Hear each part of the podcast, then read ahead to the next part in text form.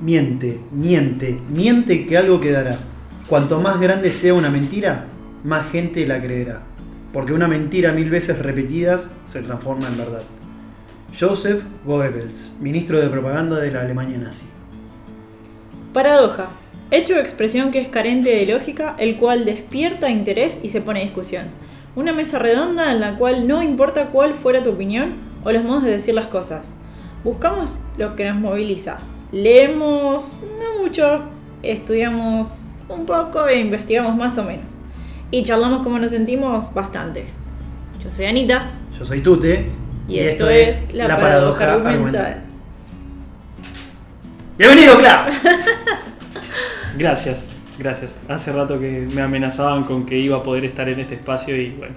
Seguramente, seguramente que tú nunca lo pediste, tener un espacio aquí para hablar. Sí, sí, yo lo pedí. Yo estaba, yo estaba muy ansioso. Qué paradoja Mal. esta persona. Entremos ahí. ¿Cómo andas, Anita? Bien, Tute, la verdad que sorprendida que estemos grabando todo último momento y a las corridas, pero haciéndolo al fin y al cabo, boludo, pasaron 350.000 cosas cada vez que nos poníamos de acuerdo. Si, las para- si algo tenemos en común con los matemáticos y los físicos que están intentando entender nuestra realidad, es que nuestra, nuestra agenda es tan ajetreada como una paradoja para un teórico. Porque, por Dios, qué quilombo. Qué quilombo. Cosa sí, sí. va, cosa viene. No, no, y que nos habíamos puesto de acuerdo ahora y tu abuelo terminó internado. Totalmente. Que bueno, sí. esperemos que termine todo Sí, bien, que salga todo sencillo. salga todo sencillo, todo bien, dentro de lo que se puede. Pero bueno, un- ya, ya estamos acostumbrados a estar un poco estresados. Sobre todo ahora que se viene una nueva cuarentena. To- eh, Yo todavía la estoy esperando, me hace como un mes que están amenazando que sí, que no, que sí, que no, yo por las dudas sigo. Les dije que iba a haber un quilombo. Si no le hacían caso. Sí, mami. Me hace acordar a mi mamá. Con el bigotito. Mm. ¿Mamá tiene bigote? un poquito. Perdón, mamá de Anita.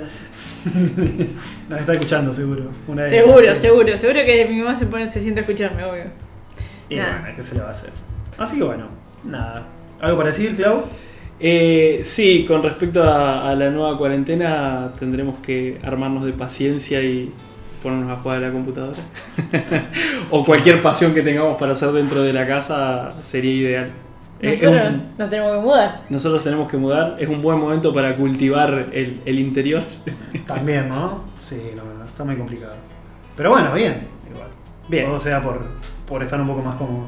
Sí, sí, tal cual. Eh, tener un espacio nuevo, grande, nos va a permitir tener otros proyectos también, así que bueno, eh, estamos buscando eso. Sí, sí. Y, y qué, qué loco, ¿no? ¿Viste? Porque uno, cuando, cuando somos jóvenes, decimos, che, qué lindo vivir en una ciudad, en el centro. Y después de que vivimos en el centro un tiempo, nos queremos ir un poquito más al lado del centro. Porque el auto nos molesta. Y cuando éramos chicos decíamos, ¿cuándo vamos a escuchar un auto? Y ahora lo escuchamos y decimos, la puta madre, ese auto de mierda. Sí, tal cual. Tal cual, y, y venís de, volvés del trabajo y te encontrás con que no hay lugar para estacionar, Es claro. ni a gancho. Ya hablar del trabajo ya no, no- nos dice que hemos crecido un poco. Sí, tal cual. Ya decir, oh, mañana tengo que ir a trabajar un domingo a la noche es muy bajo. Totalmente. Tal cual. Así que bueno, en definitiva, bueno, yo voy a arrancar eh, mandando un saludo a Reni, que bueno, gracias a esta nueva, eh, bueno, nueva vieja conocida realidad, ahora están cerradas las fronteras, así que bueno, iba a venir en estas fechas eh, cercanas y aparentemente van a ser un poco más lejanas. Así que bueno, Reni, fuerzas y ya nos vamos a ver. En definitiva, bueno, quiero mandar un saludo. Se me acabaron las opciones de saludo porque ahora Clau está acá, así que le voy a mandar un saludo a la chicha que está bajo la mesa. Yo le, yo le voy a mandar un saludo a Ricky, eh, que lo voy a spamear con el podcast, a Rodrigo también, que lo voy a spamear con el podcast, a mi hermano Iván y a Que está encerrado otro- y podría escucharnos tranquilamente. que está aislado también por contacto estrecho con COVID positivo. Conmigo, así que, no. así que, oh, oh, de repente no siento el Oh olor. my god. No, ya no, otra vez no. No de nuevo, decía. No, no. No, otra vez de nuevo, decía. No, no, ya está, ya está. Ya la pasamos. Puede ser que no Puedo escuchar estoy- el ruido de un virus entrando por mi nariz. Horrible. Qué propagandas, ¿no? Qué propagandas. Y para hacer un poco de segue ahí, no fue a propósito, no fue recordar viejas épocas de propagandas, sino de para hablar un poquito de lo que nos estamos, de lo que nos nuclea ahora y, y del tema que nos nuclea, eh, para hablar un poco.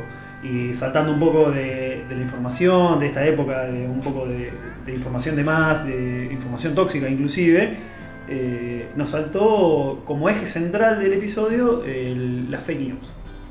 Las fake news, eh, la, la malinformación, la, La desinformación, la comunicación, cómo se comunica, cómo no. Y bueno, y cada uno de los integrantes, aquí el especialista en casi todo, eh, Clau, que nos preparó una columna magnífica y clarividente sobre fake news y todos sus apartados eh, científicos que las defenestran. eh, hemos preparado eso. Y creo que, que va camino a ser uno de los mejores episodios hasta la fecha. Investigamos más o menos, preparamos algo Eh, y vamos a hablar un montón. Sí, aparte, obviamente eh, estos tiempos de, de que se fue salteando el programa, ¿viste? la grabación y todo lo demás, nos permitió que agregábamos siempre cuatro o cinco hojas más a la columna y, obviamente esto, todo con criterio, ¿no? Por supuesto.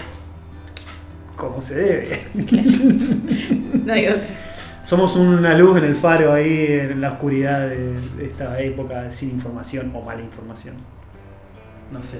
¿Qué tenés que decir algo al respecto, Clau? Sí, eh, lo que podemos, por lo menos se acentuó mucho más en la cuarentena, en mi opinión, eh, el exceso de información, el querer informar, o sea, una estructura informativa que está pensada para el minuto a minuto, segundo a segundo, con información que la, información, el núcleo duro de lo que era un dato, salía de manera diaria, como está saliendo, o sea, cantidad de contagiados, eh, camas disponibles en terapia intensiva, datos que salen una vez por día y en base a esos datos, por lo menos la primera parte cuando no había tanto mediático respecto a los políticos o a qué dijeron los políticos o con quién se alinean, en un primer momento era casi exclusivamente tratar de largar información segundo a segundo sobre ese dato que era cada 24 horas. Entonces, cada segundo de cada día vos tenías algún portal de información que estaba extrapolando a los próximos cuatro años el impacto de, en ese momento, una pandemia que recién arrancaba.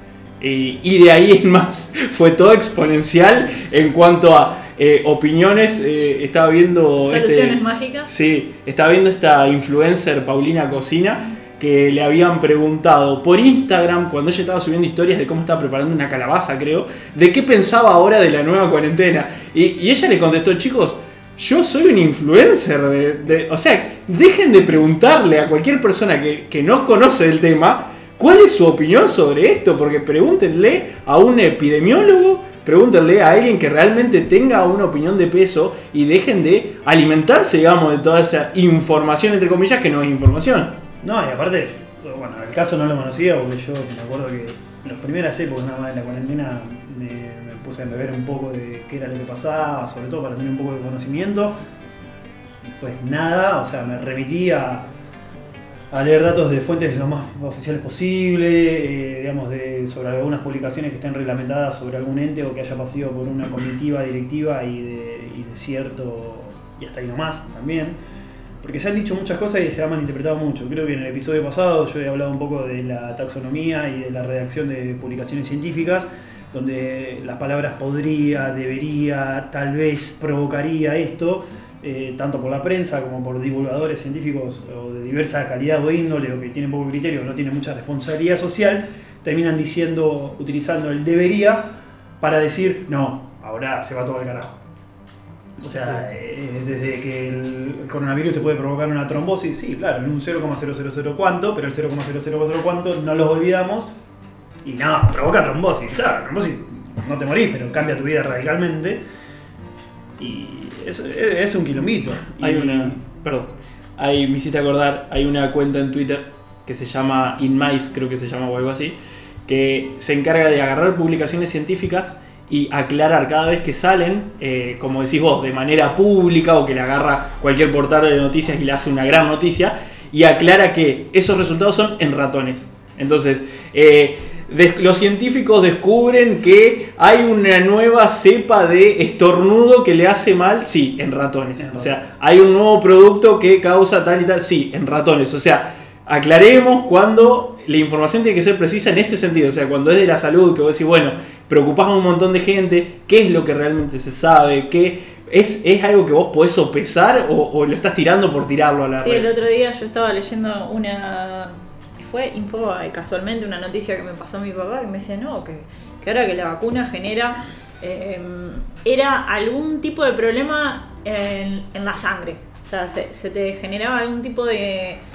Si tenías vos ya algún precedente de enfermedad en la sangre, bueno, eso te lo incrementaba. No sé cuántos casos habían aparecido. Y claro, el titular era súper tendencioso a eso. Y que si la gente se vacunaba, o que en Estados Unidos había no sé cuánta gente se había vacunado y había tenido estos problemas. Claro, cuando vos empezás a leer la noticia, empieza a decir, no, sí, pero hay una investigación que no demostró, eh, digamos, una relación directa con los casos que se descubrieron con la gente vacunada, porque encima era un porcentaje súper bajo. Y yo decía, es cierto, cuando yo empecé a leer la noticia dije, "Uh, la puta madre, no me tengo que vacunar porque realmente vos leías el copete, leías la noticia, empezabas a leer, pero al final sobre la conclusión, casi que probablemente nadie llegue hasta ahí porque ya antes te formaste la opinión respecto a la vacuna, decía, no hay eh, eh, información suficiente, ni siquiera hay información suficiente como para corroborar, digamos, de que es vinculante un resultado con otro. Hay que esperar. Eh, y vos decís, no, no puede ser, no puede ser. Eh, son los encargados de informarnos y están no solo informando mal, sino desinformando. Totalmente. Sí, yo eh, estas cosas las he aprendido bueno, cuando estaba con nutrición, que es una ciencia totalmente bastardeada a nivel de lo que es la influ- los influencers, las redes sociales y todo lo demás, con las miles y millones de dietas que hay, desde, desde tiempos de antes de que las redes sociales existieran y sean un, un medio masivo de comunicación de cualquier mierda y cualquier oro, por así decirlo, por poner un contraste. Eh, yo me acuerdo que miraba un canal en ese momento de una persona que se hace llamar el vegano cordobés, de acá de Argentina, eh, que yo ni siquiera siendo vegano, me acuerdo que me gustaba mucho como un loco defendía o eh, trataba diversos artículos que hablaban a favor y en contra del veganismo y lo sometía a cierto, eh, a cierto criterio y hacía esto que hacía yo. O sea, el loco agarraba y miraba el estudio, los leía y decía, no, pará. Por ejemplo, eh, con la dieta el- las carnes, eh, las carnes son mejores que las frutas, estudios hablan. Entonces el loco agarraba el artículo de la BBC y miraba uno por uno los estudios que agarraban la BBC para decir la carne es mejor, bla, bla, bla, bla. bla. Entonces agarraba y tenía desde los postulados, desde decir, bueno, esta persona eh, tuvo bajó más de peso con fruta, eh, con carne que con verduras, y claro, la persona pesaba 160 kilos y tenía un desorden, y no lo decía el- la persona, No. solo lo podía saber entrando en el estudio y leyéndote las 15 páginas de un estudio complicado, porque estamos hablando de. O sea, estamos hablando que tiene un método, estamos hablando que tiene una metodología, que tiene. eh, que tiene que saber leer, que tiene que saber comprender ciertos procesos fisiológicos, en este caso nutrición, obviamente, entre lo demás. Entonces, e- ese criterio me había gustado. Y después empecé a extrapolar esa metodología de leer eh, ciertos artículos en lo posible con fuentes eh, a todo. Y me metí en un quilombo. Me metí en un quilombo bastante importante porque es muy difícil. Primero porque no todo el mundo referencia, porque referenciar cuesta. Y segundo, porque al referenciar estás evidenciando los argumentos que vos estás utilizando para tener un postulado. Y también es complicado, porque estás dándole herramientas a la otra persona que en su libertad de expresión puede juzgar lo que vos estás diciendo y, y- no, todo el mundo quiere eso. No, todo el mundo quiere eh, tener sus, inspiraciones, por así decirlo, al descubierto. Claro. Entonces en eso yo me basé para, para formar, digamos, un poco lo que es la columna que yo voy a hablar, que es justamente esto, de, sobre el hecho que sucede, cualquier hecho en particular que sucede, cómo la transmisión de- del, de- del hecho, de, la- de los datos y la información que un hecho nos da a nosotros de la realidad, cómo yo lo transmito hacia el otro, y eso puede cambiar o no la pureza del hecho en sí mismo. Entonces, la premisa por la cual yo partí para poder realizar mi columna era justamente la famosísima, si un árbol cae en un bosque donde no hay nadie que lo ve, donde no hay nadie que lo puede escuchar, ¿realmente cayó? Y claro, todo el mundo dice, por lógica, sí, pero ¿cómo sabes? En realidad. Entonces, yéndome y metiéndome un poco más en lo bruto de- del juego y sacando un poco de lado el jueguito de decir, bueno, ponemos una camarita y todo lo demás, sino yendo más a la esencia filosófica de, de la idea en sí misma, em, terminé partiendo en un montón de cosas desde hasta sí mismo, qué es la realidad misma en sí. Entonces, bueno, a mí me gusta mucho la ciencia, algunos saben, o se habrán dado cuenta, y terminé cayendo en una definición de la realidad de hoy en día, que es la que se le da la importancia al observador, básicamente. Se le da la autoridad de la realidad al observador. Entonces, si el árbol realmente no hay nadie que lo pueda observar, no hay nadie que pueda mesurar eh, la caída del árbol en sí misma, no, no es que cae o no cae, el tema es que cae y no cae al mismo tiempo, porque está ahí, neutro. Solamente se puede definir que cayó porque hay alguien que dice que cayó. Que es la capacidad que tiene, en nuestro caso, nuestra conciencia y nuestra humanidad de mesurar y categorizar la realidad o la forma en la que la encontramos. Obviamente no sabemos cómo es la realidad todavía, hay muchos postulados, hay posiciones y todo lo demás, pero hay la ciencia cierta eh, qué es la realidad, cómo se compone, cómo se forma y, y por qué es como es. Entonces la categorizamos completamente. Hoy en día es el modelo estándar que se llama, que es un modelo teórico físico de cómo está compuesta la realidad y pasa eso. Entonces ahí viene, eh, todo existe y no existe al mismo tiempo hasta que yo lo veo, hasta que yo lo observo. Entonces eso me da a mí la autoridad de ser, por un lado, juez de lo que estoy mirando y por el otro lado, verdugo. ¿Por qué? Porque yo digo, bueno, se cayó un árbol y solamente se cayó un árbol. Entonces yo voy y se lo cuento a otra persona y digo, se cayó un árbol y mató a Juancito. Capaz que, fue, capaz que no fue verdad. Pero la persona que lo recibe, Juancito lo conocía y Juancito no lo ve más y Juancito murió. Y pues capaz que para esa persona Juancito murió. Y se, se termina convirtiendo en algo que en la pureza del hecho no era así, pero se termina convirtiendo en la realidad de la otra persona. Se empieza a transgiversar esa realidad que vos viviste a una que vos contaste. Exactamente. Entonces, eh, eso es lo loco que me parece a mí. Y aparte, bueno, sobre todo hoy en día ya esto está un poco más estudiado porque básicamente publicidad, básicamente marketing, básicamente canales de comunicación, la teoría misma de la comunicación en sí misma, por el- los conflictos de intereses. O sea, no solamente por el interés económico, sino por el conflicto de interés de, bueno, yo tengo el saber y la sabiduría sobre este hecho en particular, yo lo quiero transmitir y yo lo quiero transmitir para que la gente lo escuche y me escuche a mí y sepa de que yo soy la persona que le está diciendo a, la otra, che, esto pasó así y punto. Entonces ahí entra el teléfono descompuesto, la pérdida de información, la tergiversión, ta- eh, la tergiversión de los datos que me da.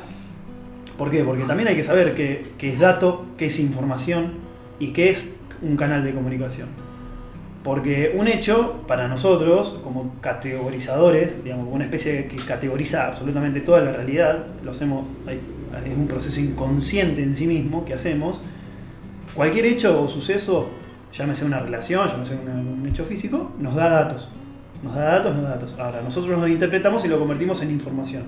Donde información yo entiendo, eh, creo que hay una teoría ahí que lo explica un poco mejor.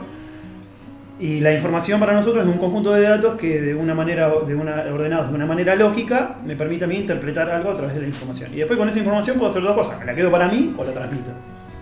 Entonces, cómo yo la transmito y de dónde yo la transmito, lo puedo hacer mediante un método, que el que yo prefiero es el método eh, científico, digamos, establezco una hipótesis, recaudo información, busco si alguien más investigó, unifico mm, y refuto mis propias hipótesis y teorías y lo comunico y si le gusta, gusta y si no, no. Exactamente.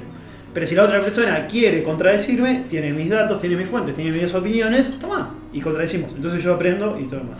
Eso para mí está bueno, es la forma que se debería hacer absolutamente todo, pero conlleva algo. Conlleva algo que es muy importante para poder romper este eh, ciclo de juez y verdugo que yo digo que es estar en contra de mis sesgos y mis esquemas mentales.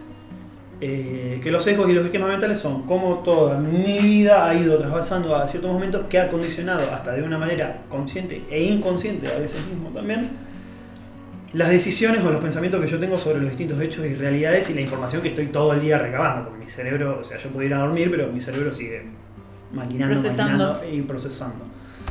Entonces, la única forma que encontré de romper esos sesgos y, y esquemas mentales es a través de enfrentar la disonancia cognitiva que, pro- que produce mi, eh, mi mente, que es a través de la educación. No encuentro otra forma. Y en lo posible, una educación de calidad en la cual, mediante la generación de mis propios argumentos y poniéndolos a discusión con, obviamente, la sociedad como un acto social, ya sea en un grupo de personas, una facultad o simplemente esto, eh, estar hablando con, con amigos y amigas, eh, como dije, a través del método científico, voy generando nuevos conocimientos, voy haciendo evolucionar y adaptar eh, mis argumentos, por ende voy mejorando o empeorando mi discusión y a su vez voy eh, adaptando nuevas formas de educación.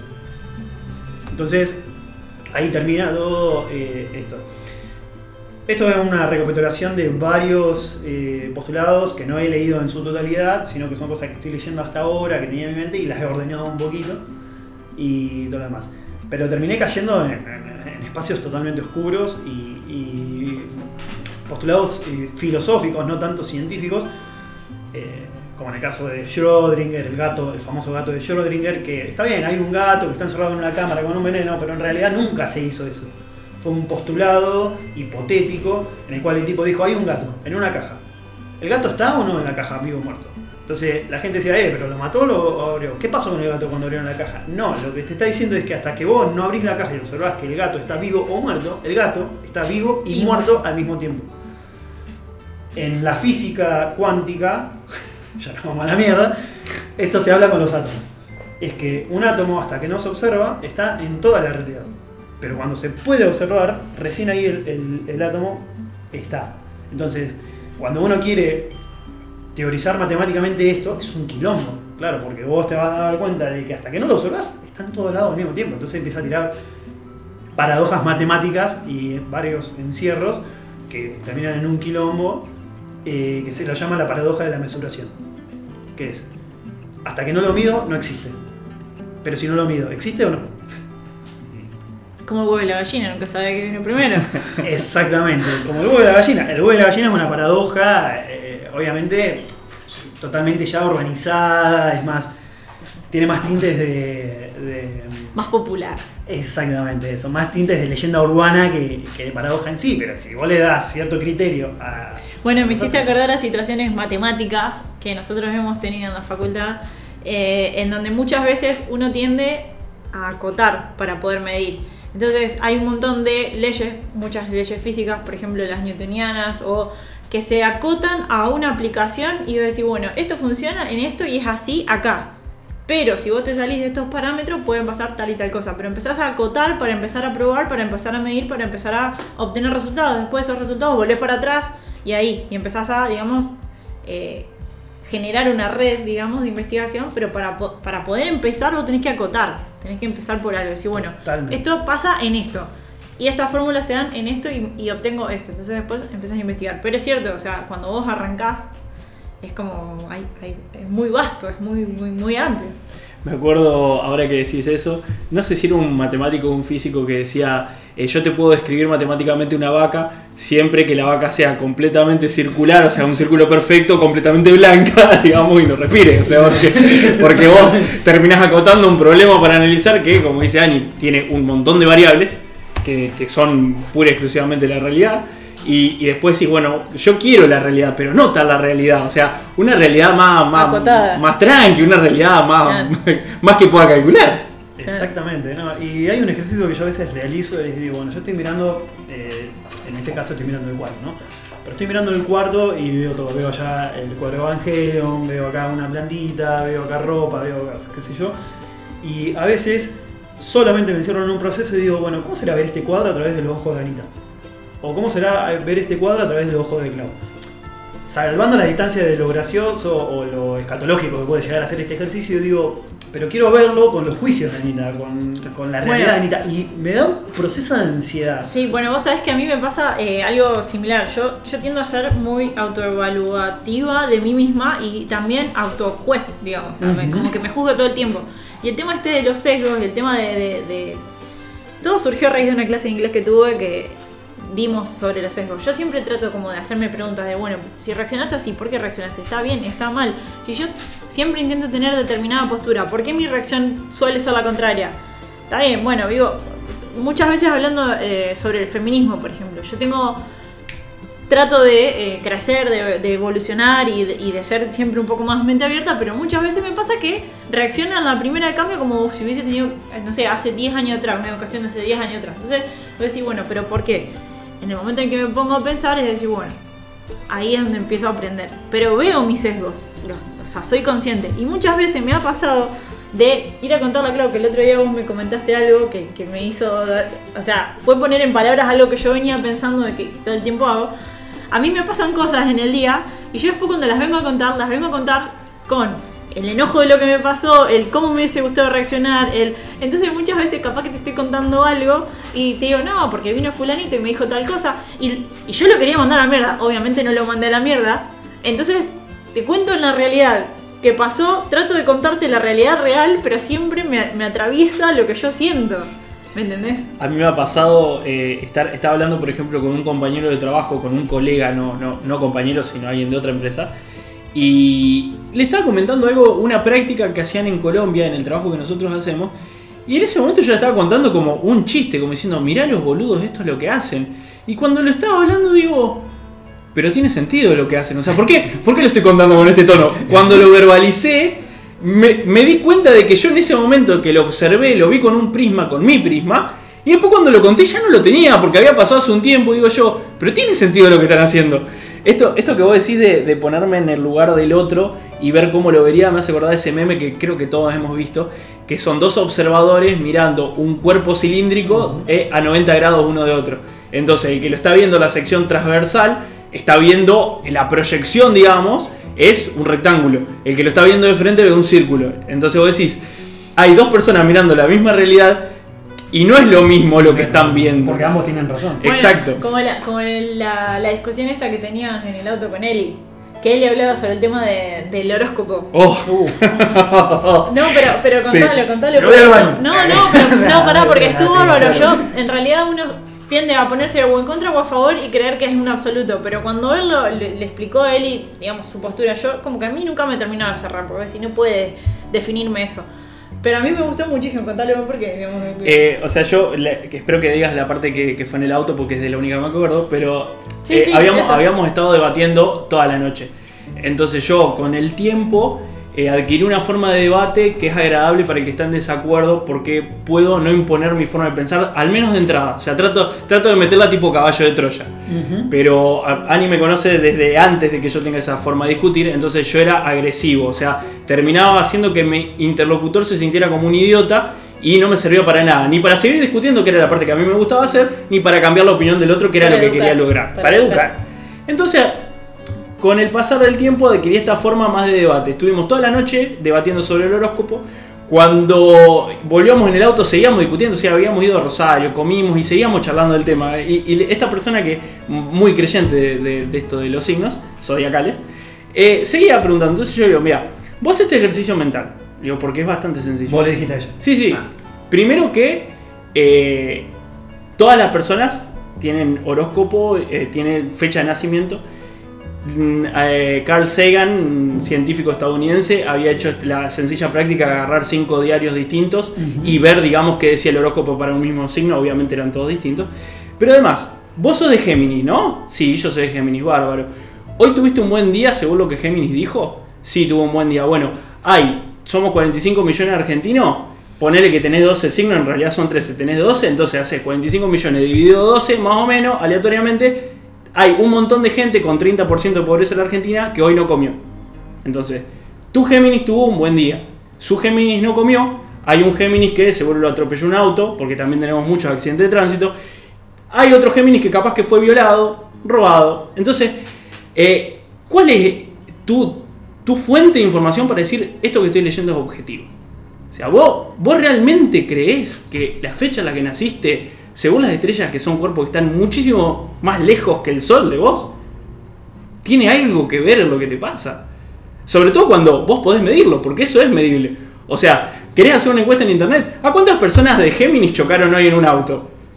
No sería, hoy no es tan difícil hacerlo. En el momento que Carl Sagan grababa la serie, la Cosmos original, sí. Hoy por hoy sí se puede hacer. Porque en ese momento que Carl Sagan lo hizo, juntar cinco diarios era recaudar una, una cantidad de información importante. Sí, tal cual. Tal cual. Entonces, a mí siempre me, me encanta meterme en este tipo de debates de. A uno, a mí me trató una amiga de Ani, justamente, me trató de eh, cientificista. Entonces, como decís vos, yo quiero volcar absolutamente todo para el lado de la ciencia. Pero no porque la ciencia sea dogmática como mucha gente eh, piensa. Cree. No es dogmático, o sea, es exactamente lo contrario. Por ejemplo, volvamos a la, a la cuarentena.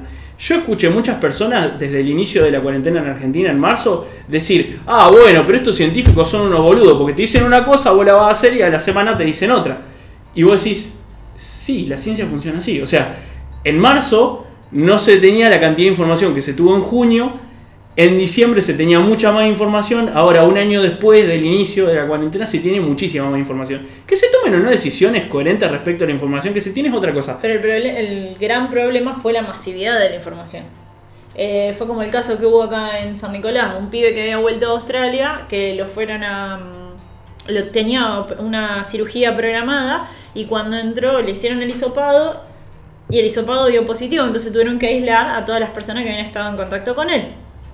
Obviamente la gente no, que pues yo, que, que peligro, que, que falta de respeto, que no puede ser, que todos encerrados y este pibe que viene a Australia. Cuestión que el informante saca esa noticia y al día siguiente se tiene que retractar porque había dado un falso positivo. En la segunda comprobación del hisopado da negativo. Todas las personas que habían estado con él y que se habían aislado, que habían cumplido con el protocolo y demás, dieron negativo. Entonces yo, mi, mi, fue uno de los primeros meses de la cuarentena, mi pensamiento lógico fue lo siguiente. ¿Por qué era tan necesario sacar una noticia con una información que no era aparentemente del todo concreta para al otro día sacar otra información, o sea, sobre el mismo caso o algo opuesto, cuando vos sabés que la mayoría de las personas ya formaron su opinión respecto a la primera noticia que vos sacaste? Porque hay mucha probabilidad de que no se lea la segunda noticia, porque la gente no tiende a leer todo el tiempo todas las noticias. Entonces vos decís, qué falta de responsabilidad eh, por parte de las personas que en teoría informan, porque de un mismo caso sacaron dos noticias completamente opuestas y generaron un conflicto. Gracias a Dios no pasó mayores ni nada, pero si hubiese sido algo muchísimo más grave, por ejemplo, un juicio a alguien, o sea, acusás a alguien de algo y el otro día te retractás. La, la opinión ya está formada y modificar esa opinión en una, en una masividad importante como es San Nicolás, que bueno, está bien, no es el mundo, pero puedes después extrapolarlo, es muy difícil y vos eso ya lo hiciste. Entonces no es tan sencillo y tan inocente como decir, nada, dije esto y después no pasa nada, después me retracto, me retracto y ya está.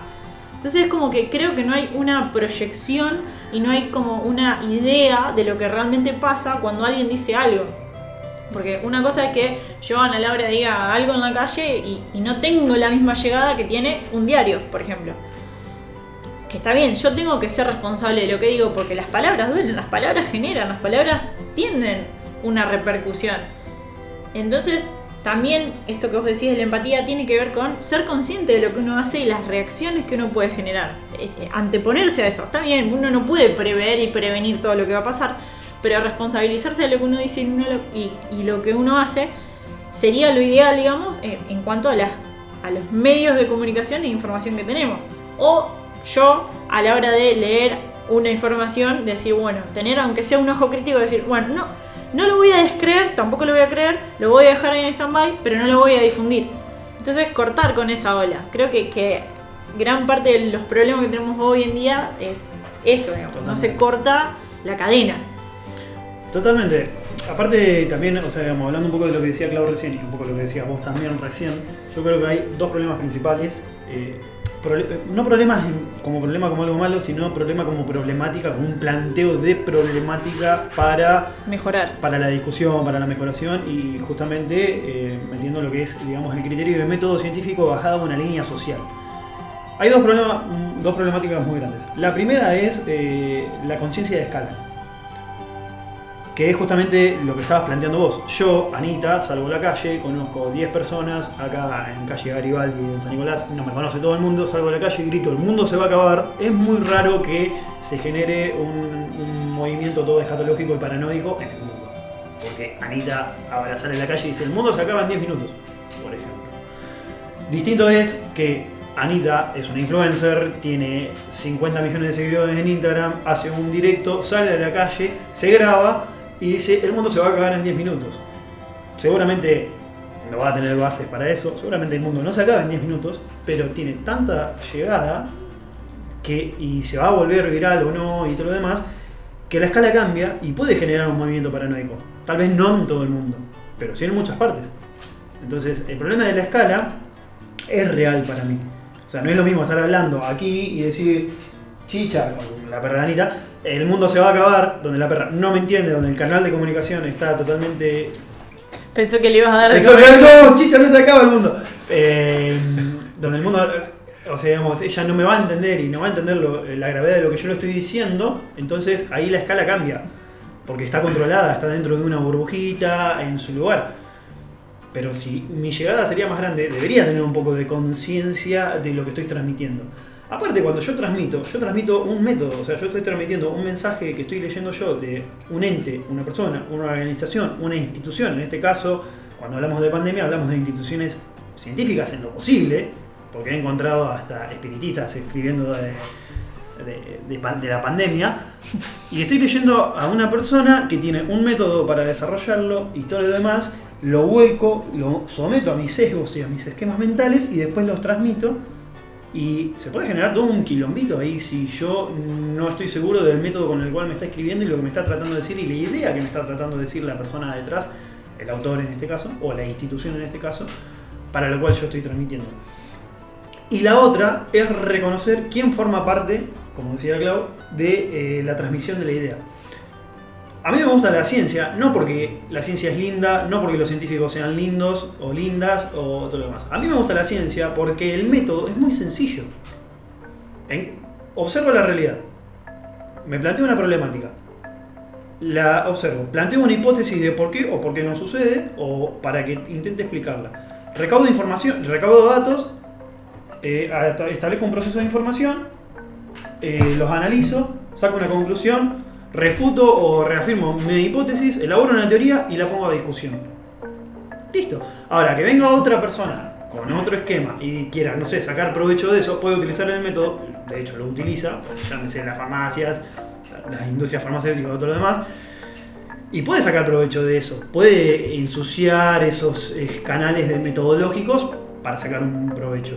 Pero eso no es un problema de, la ciencia en particular, es un problema de la persona que utiliza la herramienta del criterio científico para poder sacar un provecho, en este caso.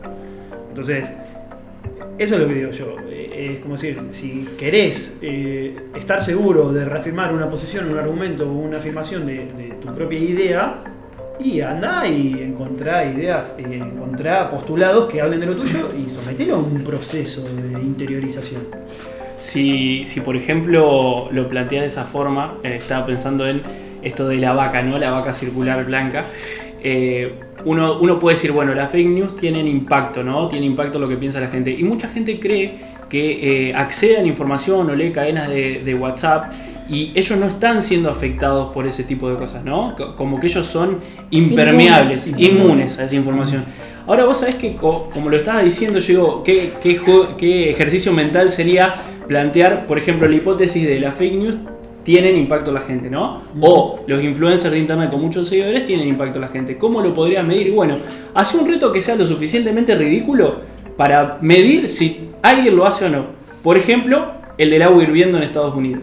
El de la ballena azul. El de la ballena El de la azul. ballena azul. Ha pasado en más de un lugar. El del agua hirviendo es el que más me acuerdo porque terminó en varios chicos en edad escolar, digamos, de primaria, que uno había agarrado agua hirviendo y se le había tirado en la cara a una compañerita, otro había agarrado y se le había tirado él en la cara y le había entrado por la boca y le había quemado el esófago. O sea, había llegado a un nivel de ridiculez que vos decís, ahí hay un mensaje que es peligroso, pero aparte hay un montón de gente que está funcionando como canal para transmitirlo. Pero O el mayor problema es que la gente adulta cree que no pasa nada. Porque vos me decís, bueno, sos un chico, perfecto. Te falta, qué sé yo, experiencia, educación, necesitas a alguien que te guíe, que te, que te ayude a determinar qué es real y qué no. Y bueno, estás en proceso de educación. Una persona adulta tiene más responsabilidades y tiene muchísima más llegada que un chico de 5 años. El problema es que creen que Internet es, to- es toda esa fuente de veracidad de información absoluta, real y confiable. Lo mismo que hace un tiempo fueron las cadenas de Hotmail. No sé si ustedes se acuerdan. Si no reenviaban este correo a 30 personas, vas a morir pasado mañana. Yo me acuerdo sí. que nunca las hice, pero generalmente se me quedaban grabadas. Por ende, Sí. quiere decir que el mensaje funcionaba. Sí, totalmente. Tal cual. Totalmente. Después había gente que lo enviaba y decía, bueno, eh, a mí me impactó de otra manera, pero sin embargo me impactó. Porque cuando me comentaban yo sabía de lo que me estaban hablando. Total. Entonces Sí. ya está. Sí, exacto. Así que bueno, y mm, nada, ya, bueno, eso. Y encontrando un poco para armar esta columna, aparte terminé leyendo un libro muy lindo que se los recomiendo, que se llama ¿Por qué creemos en mierdas? de un autor español, que en este exacto momento no me lo acuerdo, pero después se lo voy a decir más adelante. Pero se llama así, ¿por qué creemos en mierda? Y entonces el tipo plantea un contexto histórico en el cual dice, eh, habla de esto de la fake news, habla de diferentes postulados, del efecto Mandela y todo lo demás, eh, de la polarización de grupos. Y establece que casi todo se basa en el sentido de pertenencia. O sea, yo establezco ciertos postulados, acepto ciertos postulados para pertenecer. Sí. Porque eh, la raza humana es un ser social y sí o sí siempre busca permanecer. Yo recomiendo Valentín Muro. Muro. Sí, gracias. Se me había borrado el apellido. Porque Insta- en Instagram es Valentine y yo siempre trato de acordarme de eso para buscarlo en Instagram. Escribió cómo funciona cambiar de opinión. Y, eh, o sea, una idea general es siempre tener un poquito de empatía para la persona que no coincide con vos, porque al hacer, al hacer, intentar hacer que esa persona cambie de opinión, probablemente está dejando de pertenecer. Porque está dejando un montón de cosas, además de sus ideas, de lado. No solamente una convicción es, es, es una pertenencia a un grupo, es amistades, es... Y la verdad que no es muy largo, pero mm, es súper interesante. Se llama ¿Cómo funciona cambiar de opinión? Que Mm. dicho sea de paso, pueden suscribirse a su, a su newsletter Sí. que llega todo el tiempo. Todo Un el- saludo a Valentín Muro que seguramente nos escucha. Obvio. Gracias, Valen. Se lo, vamos, lo vamos a spamear con esto también. Totalmente. Así que bueno, nada más, para terminar, es un poquito así, es un mini test, entre comillas, muy entre comillas, de esto, del efecto Mandela. El efecto Mandela es la primera vez que apareció el postulado de, eh, de esto, de la- del hecho sobre la información y de cómo se eh, corrompe, por Impacta. así decirlo, cómo, se- cómo impacta y cómo el hecho real cambia en la percepción social de la gente. El primero, obviamente, eh, por el cual se llama el postulado, es la muerte de Mandela. Eh, hoy hablábamos backstage, que yo le decía a Anita, que mucha gente confundió la salida de la cárcel de Mandela en, en la década de los 90, de que fue cuando murió realmente, pero Mandela murió en el año 2000, eh, bueno, en los años 2000 y algo, entre 2000 y 2010 creo, y dijeron, pero Mandela no se había muerto. No, no se había muerto literalmente. en los años 90 eh, fue muy famoso la salida de la cárcel y, bueno, nada, y vivió otro tiempo allá.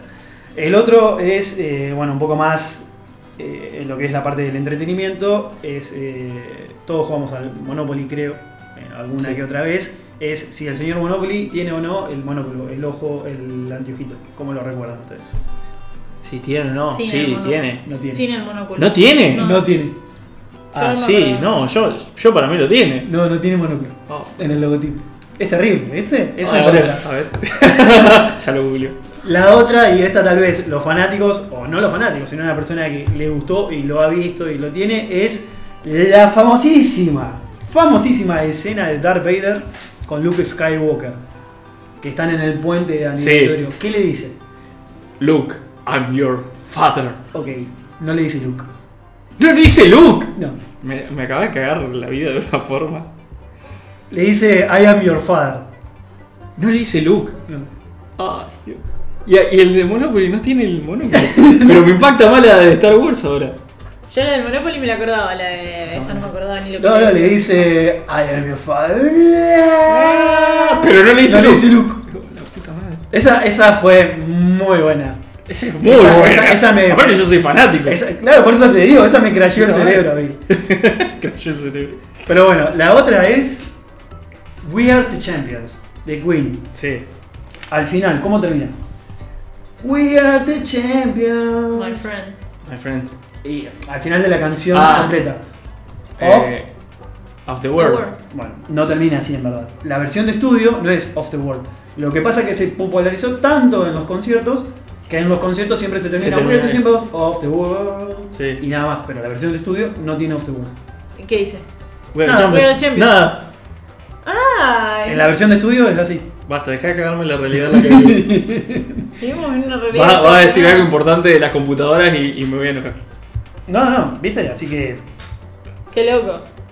Qué Así loco. bueno, eso. Eso eran un, un par de cositas de, de, de esto, de estos De- ejemplos. Datos de color. Datos de Datos de color. color. Qué interesante. De lo que es el efecto Mandela. Bien. Bueno, hablando un poco. Así. Voy a tratar de organizarme de nuevo las ideas porque esto lo tengo preparado hace varios días, así que chicos, tengan paciencia porque me olvidé de todo lo que he escrito y redactado. Así que, en fin, eh, viendo de la manera en la que reaccionábamos y lo que estuvimos hablando, todo esto se estudió después de que empezaron a aparecer los medios masivos de comunicación. Eh, la aparición de los medios masivos de comunicación se da cuando empieza a aparecer el periódico. Esto se da más o menos fines del siglo XIX. En este país, en el 1869, surge la prensa, en 1870 La Nación y en 1904 La Voz del Interior. Pero el periódico estaba segmentado para una parte educada de la población, no era tan masivo y popular como parecía, digamos. Sin embargo, eh, esto se empieza a hacer masivo hasta finales de la tercera década del siglo XX, que empiezan a transformarse y a popularizarse. Los diarios empiezan a volver más amarillos, por así decirlo, los amarillistas. Y también aparece en la radio y el cine se vuelve una industria masiva, entre comillas, porque no es como ahora, pero bueno, se empieza a, a popularizar. Junto con todas estas apariciones y desarrollos de medios de comunicación, aparecen dos investigaciones que son prácticamente del, mismo tiempo, simplemente que con dos puntos del mundo diferentes. Una es la investigación en comunicación de masas que se da en Estados Unidos y la otra es la Escuela de Frankfurt o la crítica a la masividad de la información que se da en Europa. Eh, estas investigaciones empiezan a evaluar los mensajes que se dan a través de los medios de comunicación y cuál es la repercusión y cuál es la reacción, digamos, de las masas es decir, de la gente una vez que recibía esta información. La Mass Communication Research o investigación en comunicación de masas se preocupa por encontrar mayor eficiencia en los mensajes utilizando de forma entusiasta los medios de comunicación masiva.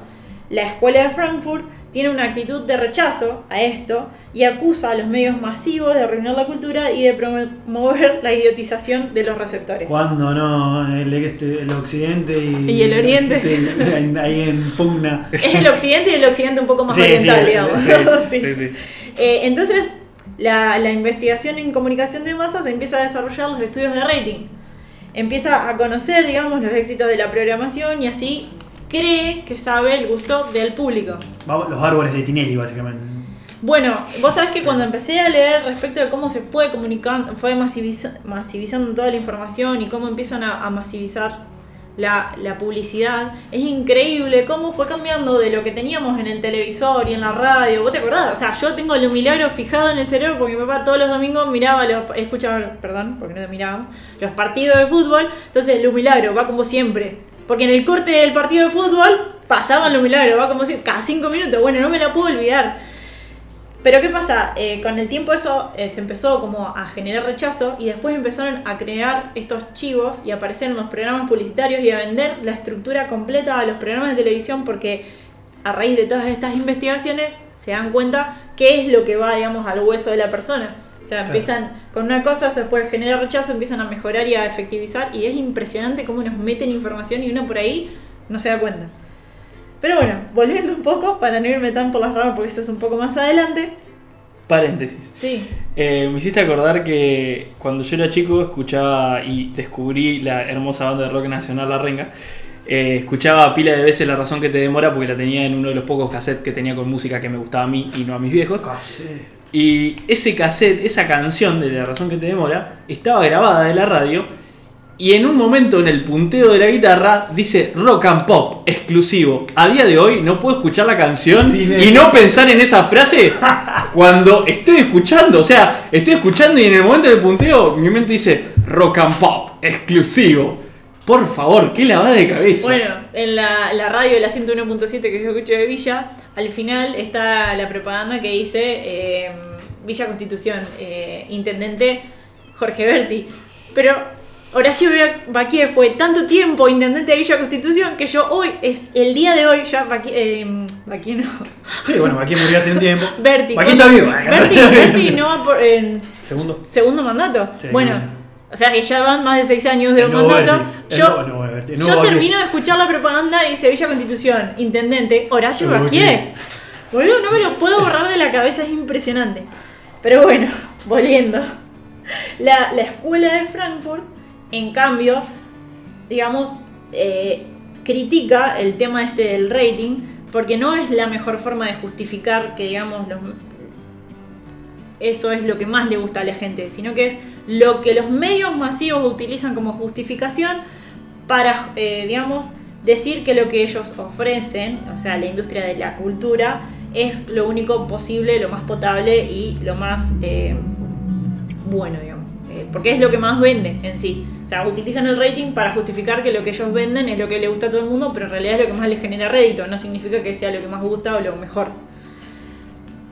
Entonces, la, la Mass Communication Research. ¿Cómo son las siglas? Eh, no sé, MCR, pero ahí está, la la, MCR. la MCR tiene como diferentes corrientes de investigación que fueron apareciendo a medida que fue avanzando La tecnología. la tecnología, Claro. claramente. La primera de, la- de las corrientes es la de la aguja hipodérmica, que es un esquema o modelo de lo que sucede con la propaganda y cualquier mensaje en general. ¿Sí? Para esta teoría, el receptor no participa No participa prácticamente en nada, nada. es simplemente Un receptor. un receptor pasivo completamente y el único activo es el emisor, que es el que da la inyección de información. Y el receptor simplemente la recibe y responde a eso y que todo el mundo responde de la misma manera, digamos, que hay un... A encanta, digamos. Claro, bueno, es, esta, esta, la- esta, esta investigación surge más o menos, para que te des una idea, fines de la Primera Guerra Mundial, eh, con Hitler y Mussolini ascendiendo a sus primeros mandatos, ah, bueno, a sus mandatos, sus únicos mandatos, eh, durante la Guerra Civil Española, digamos, empieza a desarrollar... Decí que fueron los únicos. sí, ¿no? la, la reelección de Hitler. No, gracias a Dios no. Hitler está vivo. Bueno, para que se den una idea, eh, la, la masividad lo que, digamos, significa es un humano promedio no educado. ¿sí? No, no significa que en la masividad haya alguien Sí, más que no educado, eh, sin criterio. eh, básico, sin criterios, Porque sin, sin He convicciones. visto gente eh, que en la educación formal tuvo una buena educación formal. O sea, ha estado en la estructura. Tiene razón, y una pertenece escuela, a- y no tiene vos decís, criterio. Dios. Pero bueno, Se entiende, ¿no? La Sí, sí, de la sí, sí, se palabra. entiende, se entiende. Entonces, eh, solamente en ese caso en particular quería hacer una- un dato de color. Utilizamos en el principio de la frase, eh, vamos a hacer un, un disclaimer. miente, miente. Un disclaimer, exactamente. Utilizamos a, a Goebbels, no porque nos gusta y nos encanta, pero tienen que saber también de que en varias escuelas de publicidad y de marketing se utilizan lo que este tipo hizo en campaña porque No a nivel de publicidad mal. y marketing fue increíble. No le O sea, fue tan mal. Todo el éxito de Hitler se le atribuyen a, bueno, a varias personas, digamos, dentro de su círculo, pero entre ellos eh, hay tres. Está Himmler para controlar la fuerza. Está eh, Goebbels en lo que es el Medio de ministro de campaña y medio de comunicación. Y bueno, y después estaban. Eh, ay, no me acuerdo el otro, el de, bueno, el de Assas y el, el- Sí, ese- el ese. jefe de la Luftwaffe Está. era uno. No me acuerdo. Que era el que hacía todo lo. lo era uno. ese. Sí. Que hacía lo, lo- lo oscurito, lo, Sí. lo- lo más de la sombra y Sí, controlaba las masas con violencia, pero totalmente escondida. Entonces, lo utilizamos más que nada por eso. ¿Por qué para uno de los episodios más aberrantes de la historia de la humanidad? Porque sí, para mí, dentro de mi juicio y mi esquema y mis sesgos, el holocausto fue una, una demostración de, de hasta de los límites más aberrantes que puede tener la humanidad. Este tipo lo hizo vender como si fuera algo, eh, la panacea y hasta El hoy día digo la puta madre. El camino lógico a seguir, digamos. Exactamente. Es una, es, Es una locura, sí. Es una locura. no hay otra palabra, es una locura. es una locura. Todo- todos caminando como borreitos, eh, siguiendo a esos líderes que eran eh, Dios para ellos en ese momento, ¿no? Eran Sí, grandes líderes, no eran buenos líderes, digamos. No, eran, eran, Eran buenos grandes. líderes, no Eran grandes. grandes líderes. Claro, exacto. Eh, sí, sí, supieron entender, digamos, lo que necesitaba la población y darle lo que ellos querían. Y de esa manera, digamos, llevaron adelante y llevaron a cabo un plan macabro que era de su, digamos, interés. Pero bueno, como vos decís, digamos, el- tomándolo fuera del contexto, haciendo un análisis completamente frío de las herramientas que utilizaron y de los estudios que hicieron, y fue algo exitoso, digamos, y que hoy en día yo creo gracias a esos avances y esos estudios que se hicieron en guerra, eh, se siguen llevando adelante y se siguen utilizando métodos para otros fines, obviamente, pero bueno, eh, sirvió. Sí, de hecho, eh, cuando fueron los juicios de Nuremberg, eh, se establecieron algunos, algunos arreglos, digamos, para reducciones de penas o exilios o todo lo demás. Fueron muchos científicos que les dijeron, bueno, si nos dan completo acceso a todas sus publicaciones y todo lo demás, por más aberrantes que sean, ese otro el ángel de la muerte, el médico este, este otro momento no me acuerdo el nombre, pero siempre me acuerdo Sí, sí, sí. Mengele, ¿no? El doctor Mengele, ahí está, eh, porque él hizo tratamientos de veneno, estudios de sueño, dejarlos despiertos, LSD, inyecciones de gas y todo lo demás, y todo lo documentó perfectamente. Entonces dijeron, bueno, está listo. Y le dieron el exilio porque el médico dio libre acceso a eso.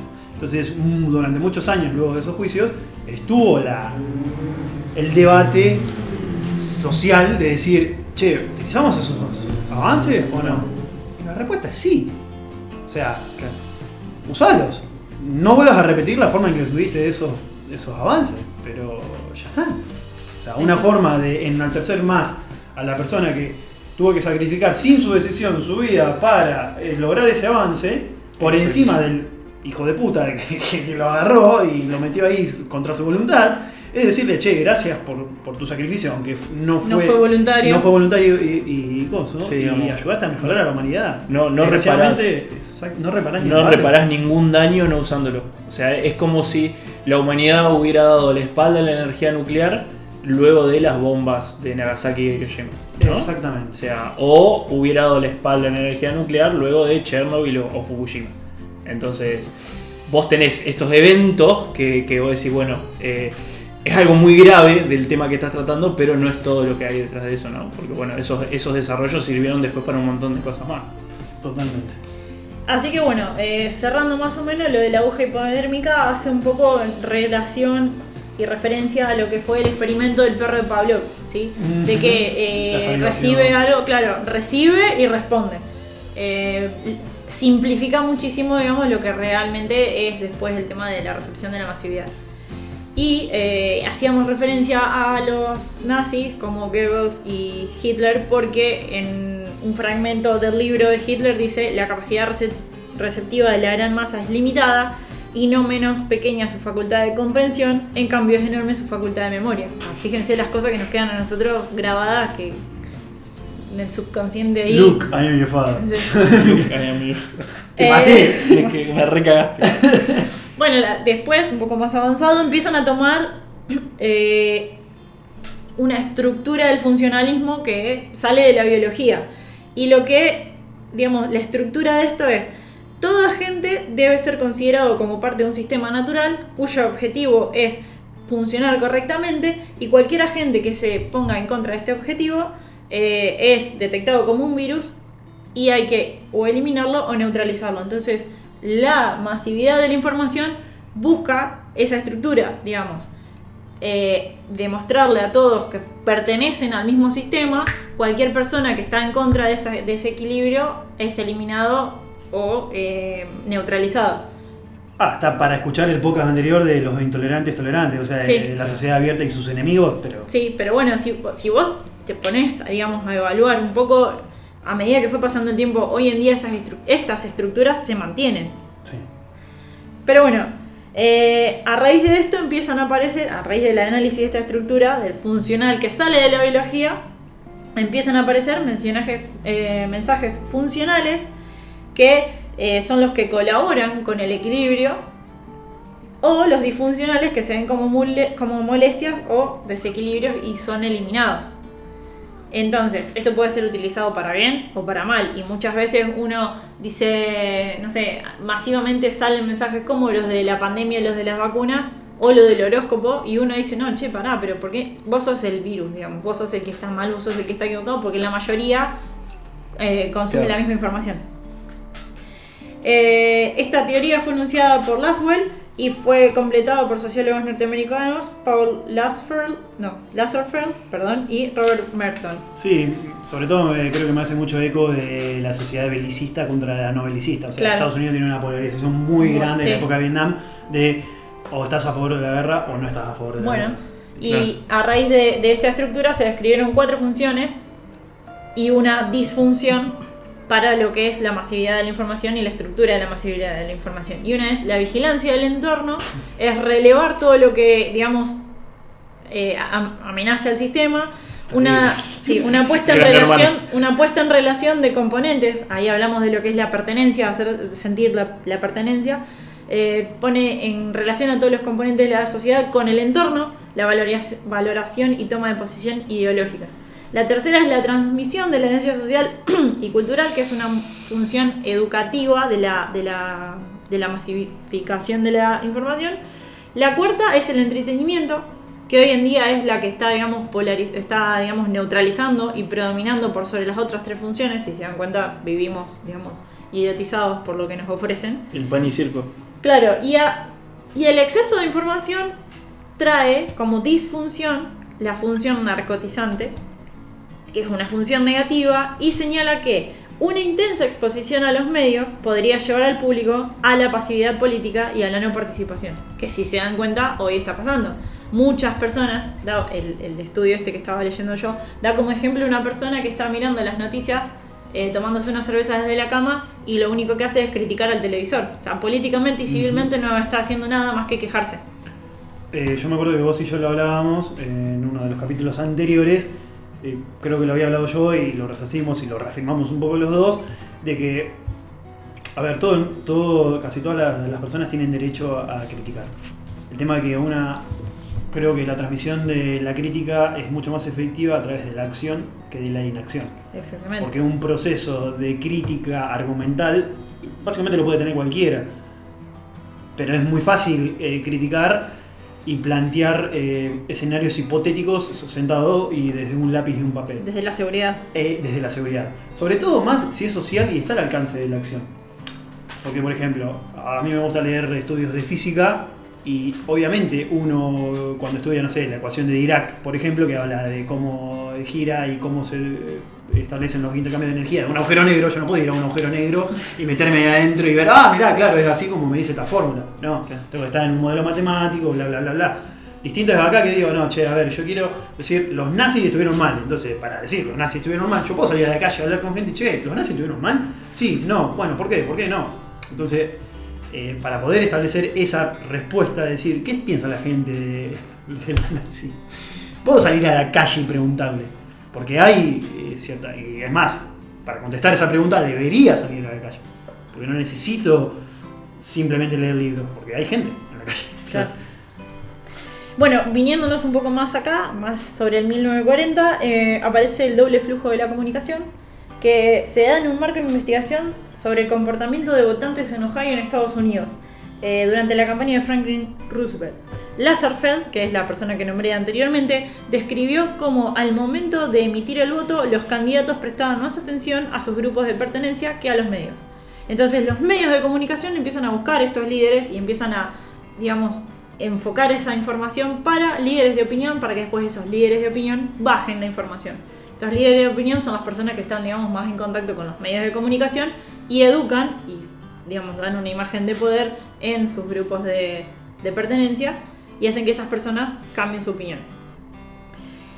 Y ya más ah, sobre el 45 aparece lo que es la recepción selectiva. Eh, durante la guerra, porque obviamente seguimos, eh, se hicieron experimentos a mano de Carl Howland y sus investigadores. Eh, hicieron este experimento de que emitieron por dos canales de radio mensajes, Mm. dos mensajes completamente diferentes, obviamente eh, focalizados a los soldados. Uno afirmaba que la guerra iba a durar mucho más pese al optimismo de los soldados en Estados Unidos, el, eh, perdón, estadounidenses, esta fue no una guerra en Estados Unidos, y el segundo se reconocía la superioridad militar, aunque sostenía que la guerra continuaría con toda crudeza. El resultado de este experimento dio que el segundo mensaje influ- influía más fácilmente en soldados con mayor rango y afectaba negativamente a los de menor rango, que sí, digamos, era positivo el primer mensaje. Y de esto afirmaron cuatro factores que influyen en el momento de la recepción de la información, que una es el interés, es decir, prestamos más atención a mensajes que coinciden con nuestra motivación, la exposición selectiva, nosotros tendemos a exponernos a mensajes que coinciden con nuestras actitudes y valores, evitando los que no, y la percepción, percepción perdón, selectiva es interpretación de mensajes dependiendo de nuestros valores y actitudes de receptor. La memoria selectiva, recordamos principalmente aquello que tiende a reforzar eh, nuestras opiniones y nuestros puntos de vista. Y por último, la última corriente, que fueron los últimos aportes. Sí, Para esto es muy importante, no sé si se me ocurre, ¿no? Los, eh, digamos, acá es como evolucionó los focus group y todo claro, eso. sí, sí, ya estamos Pero mucho bueno. más adelante en, en los recursos y muchísimo, además son muchísimos años de investigación, digamos. Yo, yo lo único que quiero acotar respecto de eso, que era algo que opiné el otro día cuando Ani me, me había mostrado parte de la columna, Ujú. eh, qué bastardo tenés que ser para, encima de que estás como compatriota, ¿no? Del soldado que está luchando de frente, encima de que esa persona está dejando todo por su país, agarrás y lo usás de rata de laboratorio en un experimento social, es lo único que te falta jugar con la psiquis de esa persona, la verdad, la verdad es que es muy bastardo. Pero bueno, eh, también otra cosa que leía al respecto es que la sociología casi que nace con esto. Digamos, a raíz de esto, de, de la masividad, masividad de la información, se empiezan a ver resultados a nivel masivo. Entonces, esos, esas investigaciones sociales, sí, sociales se empiezan a dar de la mano con esto. Entonces, a medida que crecía la investigación, crecían los métodos de investigación. Claro. Claro. Eh, y bueno, por último, ya sobre el 1973 y 74, que empieza a aparecer la era digital, se empiezan a recibir los últimos aportes de los eh, científicos funcionalistas eh, y aparece la teoría de los usos y las gratificaciones, que lo desarrollan Katz, Elihu, Blumler y Gurevich. No sé si está bien dicho. Eh, dan un acercamiento al entendimiento de las masas para comprender por qué y cómo las personas buscan activamente contenido en diferentes medios para satisfacer sus necesidades. Sirve para entender los puntos que el consumidor desea eh, saciar, digamos, y de esta forma identificar necesidades a cubrir, el segmento a cubrir y planear estrategias. O sea que, digamos, a raíz de esta teoría aparece que el receptor no es tan pasivo como se creía en un principio. ¿sí? Es una persona que busca, en función de sus, de sus convicciones, de sus actitudes y de sus opiniones, qué es lo que quiere recibir. Y estas necesidades se clasifican en cinco grupos. Las necesidades cognitivas es adquirir información y conocimiento útil. Eh, la afectiva y estética, disfrutar de emociones y sentimientos, que eso lo da el cine, por ejemplo. Sentirse integrado como persona, es decir, adquirir competencias para ocupar un estatus o un rol. Otra de las necesidades es integración social, consumir determinados productos como tema para reforzar, reforzar nuestros contactos sociales. Y otra de las necesidades es la evasión. El consumo de medios permite olvidar problemas cotidianos, aunque sea por un momento. Y hasta aquí llega mi aporte al podcast. ¿Cómo le gusta a los científicos armar en puntos y columnas las cosas, no? ¿Viste? Categorizar. Es, es la vaca circular, no te digo yo. Tiene, tiene que estar así etiquetado porque si no, no lo puedes medir. hablamos desde un principio, uno necesita acotar para Sí, poder... obvio, poder obvio, si no, si no, no lo puedes medir. Porque aparte en una situación real esas cinco etiquetas pasan al mismo tiempo en distintos porcentajes en cada persona. Claro, y aparte, vos fíjate, por ejemplo, bueno, esto lo vas a entender más mm, por ahí un poco más vos y yo, que hablamos un lenguaje técnico de videojuegos, el Uncanny Valley. Claro, en la interpretación de la realidad, eh, obviamente no es el mismo concepto, ¿no? Pero la interpretación de la realidad, siempre y cuando se quiera interpretar la realidad mediante una categorización, siempre se va a quedar corto. Sí, sí hay, hay un punto que vos eh, se habla por ahí en, en diseño 3D cuando vos tratás de replicar una textura del mundo real. Entonces lo tratás de hacer de forma procedural, o sea, a través de una computadora que te está ayudando con distintos métodos matemáticos, y vos querés eh, imitar la textura de la madera de esta mesa, y vos te acercás y vos te acercás, y, vos sabés cuál es la textura de esta mesa, y sacar una foto. O sea, si realmente tenés que hacer tanto quilombo para texturizar algo, sacar una foto y usar la foto como textura, que es una práctica que se usa, y ya está. Exacto. Así que bueno. Bueno, quería hacer una recomendación de una serie que estuvimos viendo con Clau que se llama The Newsroom, que habla un poco y que muestra un poco cómo funciona el tema por dentro, digamos, Cuya traducción es en la sala de noticias, la redacción.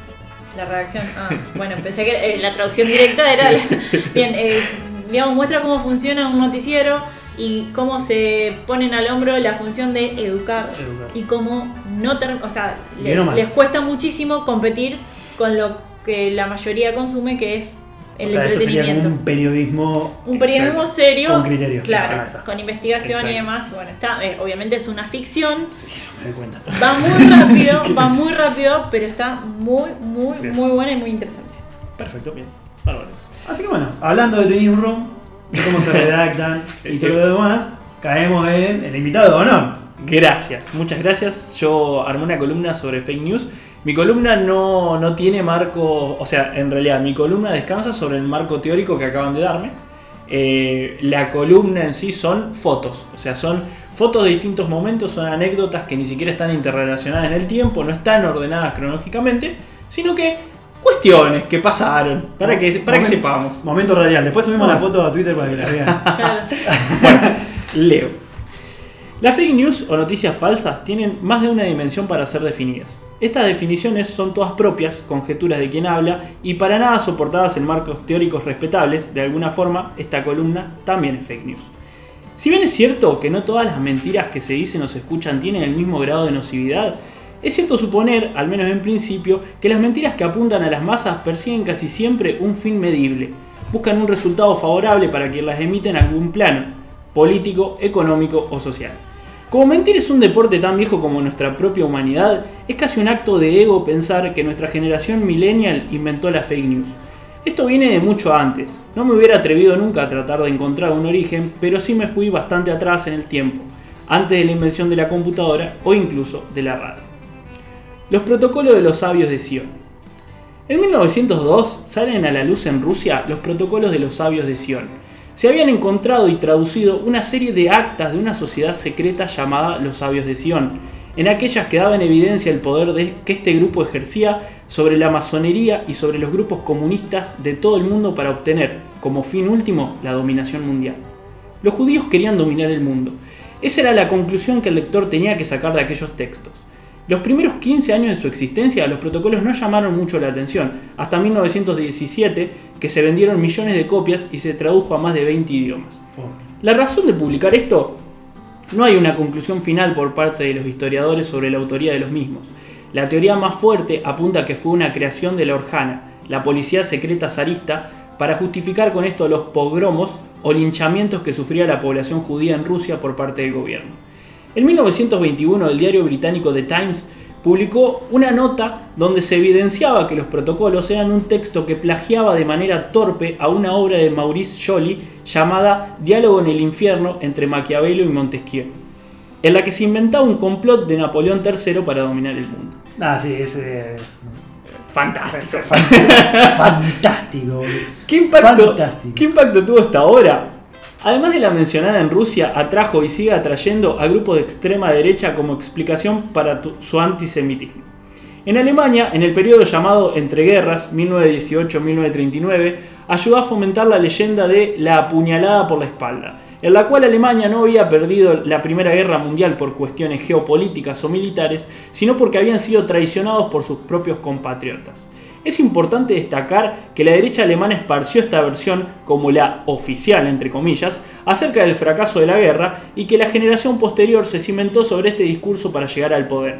De hecho, Adolf Hitler se educó en estos conceptos en 1919 gracias al Ejército Provisional Nacional, quienes también posteriormente proveyeron al partido nazi con sus primeros afiliados.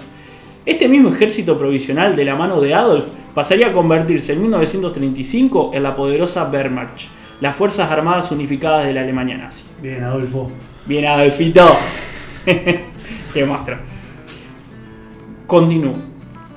Jim Randi fue un mago de escenario, ilusionista y escéptico. Dedicó gran parte de su vida a desenmascarar fraudes de parapsicología, ocultismo, homeopatía y otras pseudociencias. La verdad que hizo mucho, todo su laburo sería material de otro capítulo, pero un tema muy interesante fue el Carlos Hoax o el engaño de Carlos. Para 1988, Randy ya era reconocido por ir a programas de televisión y replicar trucos de aquellos que clamaban tener poderes mentales o ese estilo de cosas. Gracias a este reconocimiento, lo llamaron del Canal 9 de Australia preocupados por la ola de channelers. Los channelers vendrían a ser mediums, personas que dejan hablar a través de sí a quienes murieron hace mucho tiempo. Canalizadores. Canalizadores, exacto. La solución de Randy fue creemos uno nosotros. Entonces, gracias a su amigo y que luego fue su pareja, David Oreángel Peña Arteaga, en ese momento bajo el nombre de José Álvarez, crearon un personaje de 2000 años de edad que se llamaba Carlos, un gurú que daba sus enseñanzas cuando tomaba posesión del cuerpo de José. Esto fue un éxito en los medios australianos. Todos querían atender a las funciones que iba a dar José cuando arribase a las costas de ese país para maravillarse con la sabiduría de Carlos. Finalmente, José y Randy se presentaron en Canal 9 y comunicaron al mundo que había sido toda una farsa. Lo más destacable de esto, en mi opinión, es que Randy había dejado muchos cabos sueltos por muchos lados. Por ejemplo, José se había presentado en un programa de radio de la estación WOOPS, W-O-O-P-S, una onomatopeya que es graciosa en inglés. La grabación de ese programa de radio la mandaron a Australia como parte del material publicitario. La estación de radio no existía. Randy también escribió un artículo que subió a internet sobre la presentación de José en un teatro que tampoco existía. Nadie chequeó nada. Ningún periodista levantó un teléfono para investigar. Vomitaban artículos sobre un personaje completamente falso, alimentando así a sus ávidos televidentes. Obviamente, el fin último de esta treta no era ganar dinero con eso, sino demostrar lo fácil que era convencer a la población de estos seres con poderes sobrenaturales, en el caso de los channelers o, medios, o mediums, se puede considerar como una cuestión anecdótica, en la cual el espectador no pierde más que un poco de dinero y o tiempo y gana un poco de entretenimiento. Pero hubo otros casos en los que Randy se involucró con estos personajes de la farándula porque además de charlatanes eran peligrosos para las personas. Me refiero al caso del teleevangelista Peter Popoff. Esta persona protagonizaba grandes eventos en auditorios donde sanaba a personas con cualquier tipo de dolencia, dolor de estómago, insomnio y por qué no también cáncer.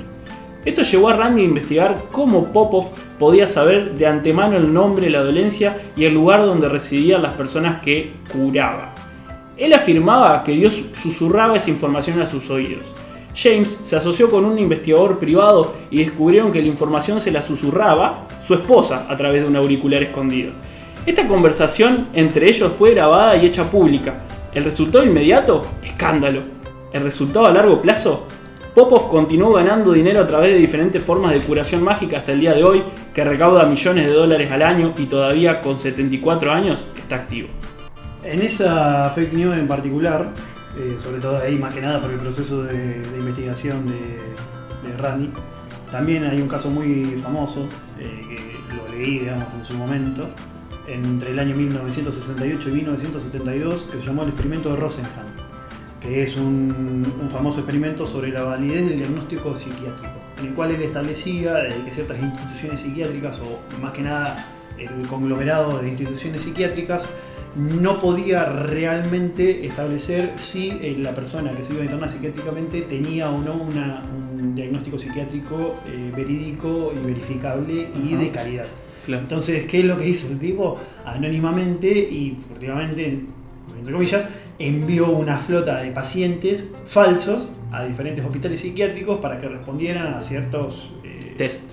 No, a ciertas eh, patologías psiquiátricas de los libros de psiquiatría en ese momento. Claro. Entonces, después de un tiempo, recaudó información y dijo: Todos estos, todos mal. O sea, sí, literalmente. O sea, no funciona porque me, diagnosticaron a todos y en verdad son personas sanas. Entonces, bueno, después hubo una, una catarata de emociones en contra de ese estudio, porque encima lo publicó como un estudio y todo lo demás. Y el tipo decía, bueno, qué sé yo, yo lo mandé, no es mi culpa si ustedes no lo ven o no, qué sé yo, y todo lo. Entonces el loco dijo después en una carta última, para terminar la discusión, dijo, bueno, basta, no lo defiendo más. ¿Saben qué? Ahora de ahora más voy a seguir mandando gente. Entonces el tipo dijo que hasta el día de la fecha no volvió a mandar ninguno más pero aún así eh, le seguían enviando cartas diciéndole, me mandaste uno que estaba sano, entonces como que subió. Ellos dudando de sus propios falsos positivos. Exactamente. Hermoso. Hermoso. Un genio Randy. Randy es el próximo capítulo de. Ah, le marcaba la. eh, ¿Por qué no? ¿Por qué? ¿Por qué no? Para la década de 1950, la sospecha de que fumar causaba cáncer estaba dejando de ser un debate puramente académico y comenzaba a tratarse en medio de comunicación masiva como el Reader's Digest en Estados Unidos. Esto comenzó a afectar la venta de cigarrillos. En 1953, los ejecutivos de las seis tabacaleras más grandes del país se reunieron con John W. Hill, fundador de una importante empresa de relaciones públicas, para coordinar una campaña en contra de la información que era perjudicial para su producto. Gracias a estas acciones lograron que los consumidores, el personal de salud, los funcionarios del gobierno y el periodismo dudaran de la relación entre el cáncer de pulmón y el tabaco. Plantearon una estrategia cada vez más agresiva en la que se acercaban a periodistas, grandes figuras del espectáculo e incluso a médicos para que fomentaran el consumo del cigarrillo. No fue algo improvisado y sabían exactamente qué decir para que las personas decidieran creer este relato en lugar de las evidencias que tenían delante. Planteaban, por ejemplo, que correlación no implica causalidad con respecto al aumento de casos de cáncer de pulmón y la masificación del consumo del cigarrillo. También sobre los experimentos en animales afirmaban que lo que les pasara a ellos no era extrapolable a las personas. Tomaron elementos que la ciencia usa, los torcieron un poquito, los maquillaron y disfrazaron sus argumentos de basados en ciencia también. Durante los años que siguieron, no era raro encontrar publicidades del estilo de los dentistas recomiendan tal marca de cigarrillo. Esta empresa de cigarrillos hizo una investigación propia y fumar no produce nada. 20.639 médicos dicen que X marca es menos irritante que la competencia. Este, lo siguiente es un extracto del libro de Guadalupe Nogués, que se llama Pensar con otros, eh, que habla exactamente de este tema, de ahí eh, armé esta parte de la columna. Eh, cito, es decir, usaron aspectos reales de la investigación científica como que nunca se puede estar 100% seguro de algo y que siempre puede investigarse más sobre un tema para distorsionar las conclusiones que se iban obteniendo.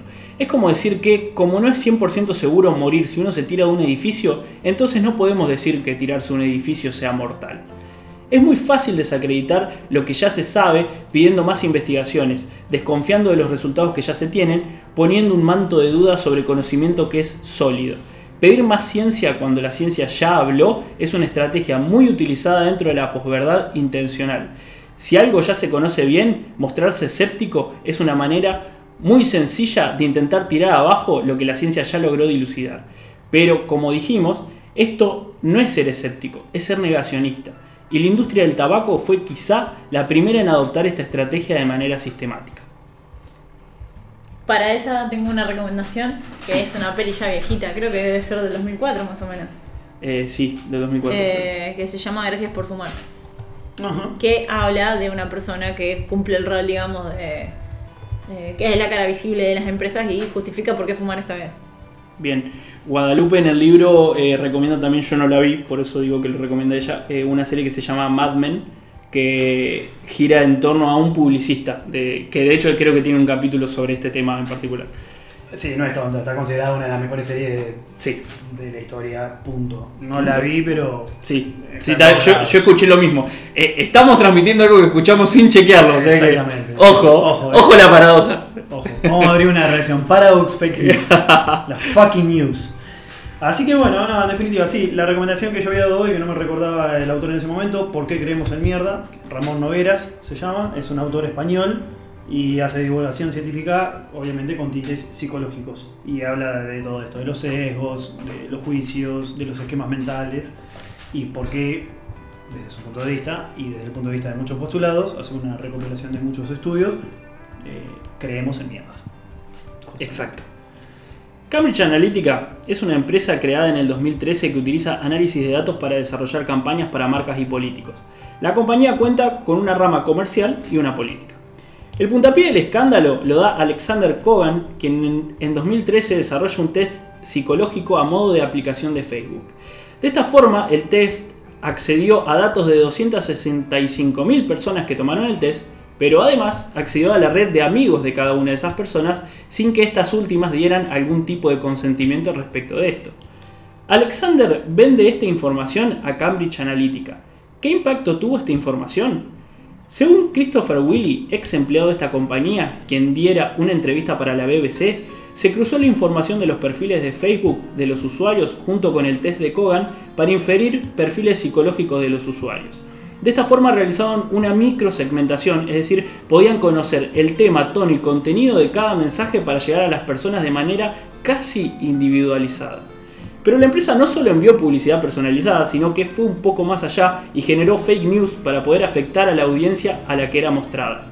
Para Willy, si empezás a deformar la percepción de los votantes sin su consentimiento o conocimiento, esa es una violación básica de su autonomía para tomar decisiones libres, porque están votando en función de cosas que creen que son reales pero no necesariamente lo son.